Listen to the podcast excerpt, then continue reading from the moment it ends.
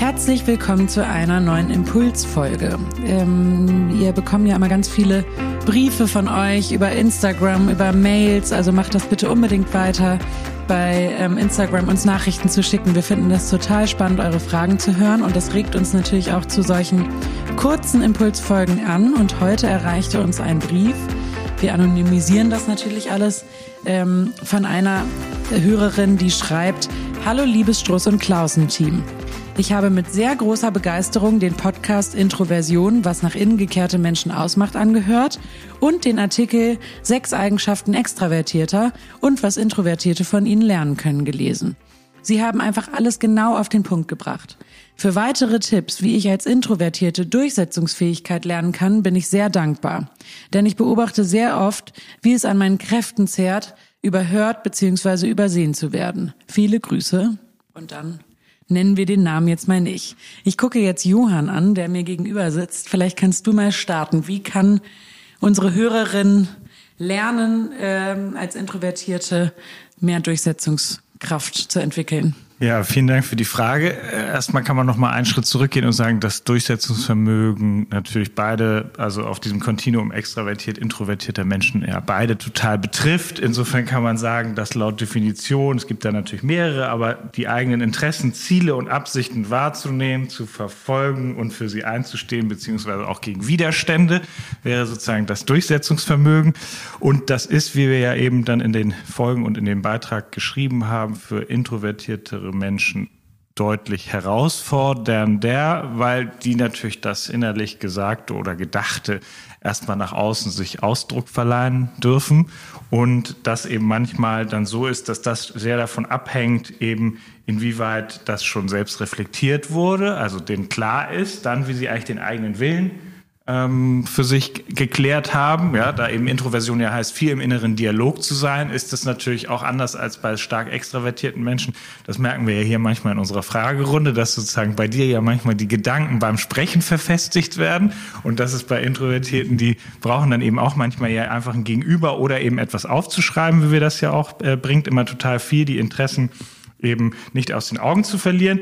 Und dann hängt sehr davon ab, wie selbstsicher oder wie selbstbewusst man ist und dann eben gegen potenzielle Widerstände ähm, anzugehen. Spannend ist auch bei der Frage, ähm, dass man natürlich schon mal sich selbst die, ähm, ähm sozusagen selber die Frage stellen darf, äh, inwieweit ich mir selber zutraue oder annehme, dass die anderen mich hören und was tut mir eben gut, dass die anderen dann auch mich eben anhören und mir zuhören. Ja? Also das heißt, dieses äh, wirklich sich die auch die Selbstsicherheit ähm, zu geben und da ist es dann manchmal so, dass Introversion schon auch manchmal damit korreliert, dass man eventuell die emotionale Stabilität vielleicht man auch gleichzeitig mehr sensitive Anteile hat. Das gibt es schon und dann ist es dann noch umso wichtiger, sich echt gut vorzubereiten.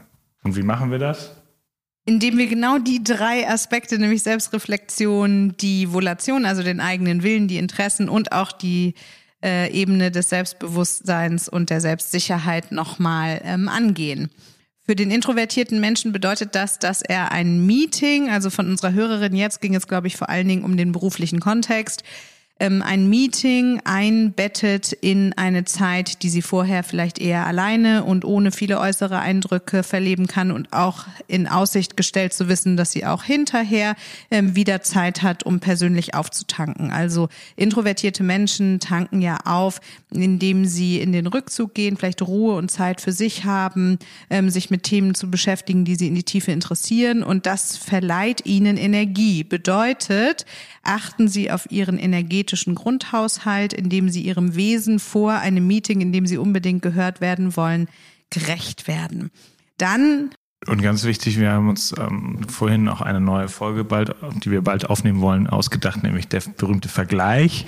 Das, was so ein Kontinuum ja so manchmal eben anrichtet, ist, dass man sich häufig dann in unserer Kultur eben die Introvertierten sich mit den Extrovertierteren ähm, im Inneren, nicht, vor dem inneren Auge vergleichen und dadurch ja dann was antizipieren, was für sie gar nicht zutreffen muss. Zum Beispiel eben für Introvertierte, wie Rangit sagt, da brauchen eben eine andere ähm, Batterieaufladestation.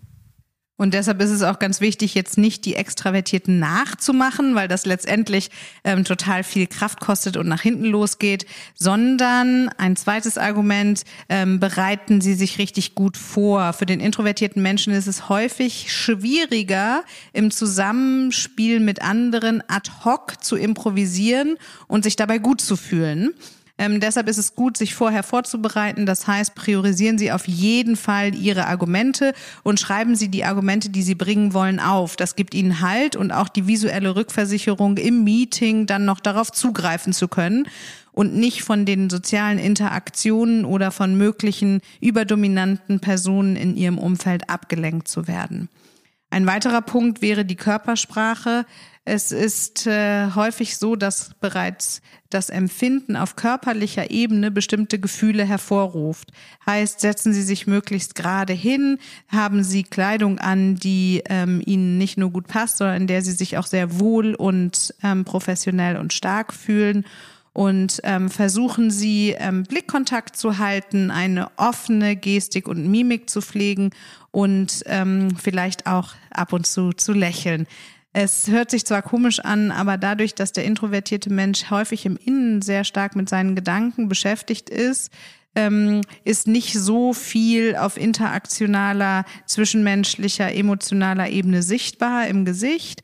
Und es ist aber häufig einfacher, das Wort auch mit Freude übermittelt zu bekommen, wenn man durch einen bestimmten Gesichtsausdruck signalisiert, ähm, dass man etwas sagen möchte oder eben auch eine einladende Gestik an den Tag legt.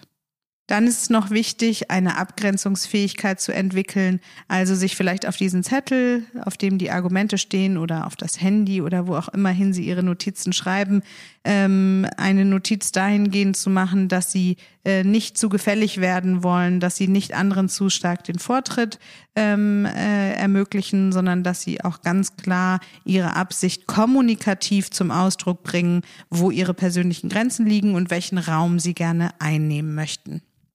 Dazu würde auch führen, dass man eine Sprache an den Tag legt, ähm, die klar ist und die auf Konjunktive und ähm, Verschleierungen, Verschönerungen oder ähm, Abschwächungen verzichtet. Achten Sie also darauf, nicht zu viel eigentlich, vielleicht, ich würde aber, könnte man doch eventuell und dürfte ich Sie bitten ähm, äh, zu verzichten, sondern stattdessen eben klare Willensäußerungen, klare Meinungen zu positionieren. Eine klare Meinung ähm, übermittelt das Gefühl von Stärke, äh, weil man sich sichtbar macht mit seiner ähm, Position. Und ein Klassiker ist auch, sich zu entschuldigen, bevor genau. überhaupt irgendwas passiert ist.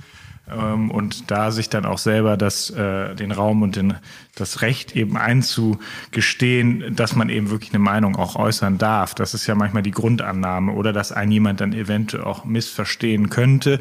Und das darf dann auch ein bisschen Zeit in Anspruch nehmen, dass man das erstmal einübt, überhaupt sich eben dann den Ausdruck eben mit auch weniger äh, ähm, sozusagen verniedlichenden oder verkleinernden Worten ähm, eben den, den Raum zu nehmen, den man dann auch wirklich haben möchte. Und gleichzeitig dann sich eben missverstanden fühlen, heißt ja auch, dass man eben entweder sich nicht genügend Ausdruck verliehen hat oder eben interpretiert, dass der andere eine anders einschätzen könnte, als man das selber denkt. Und deswegen wäre es ganz gut, auch Verständnis für sein Gegenüber zu zeigen. Also das heißt auch ja für andere Meinungen oder andere Interessen oder auch andere Formulierungen oder eben auch eine andere Art zu sein, Verständnis hat, damit man natürlich für sich selber auch mehr Selbstwertschätzung also Wertschätzung zeigt.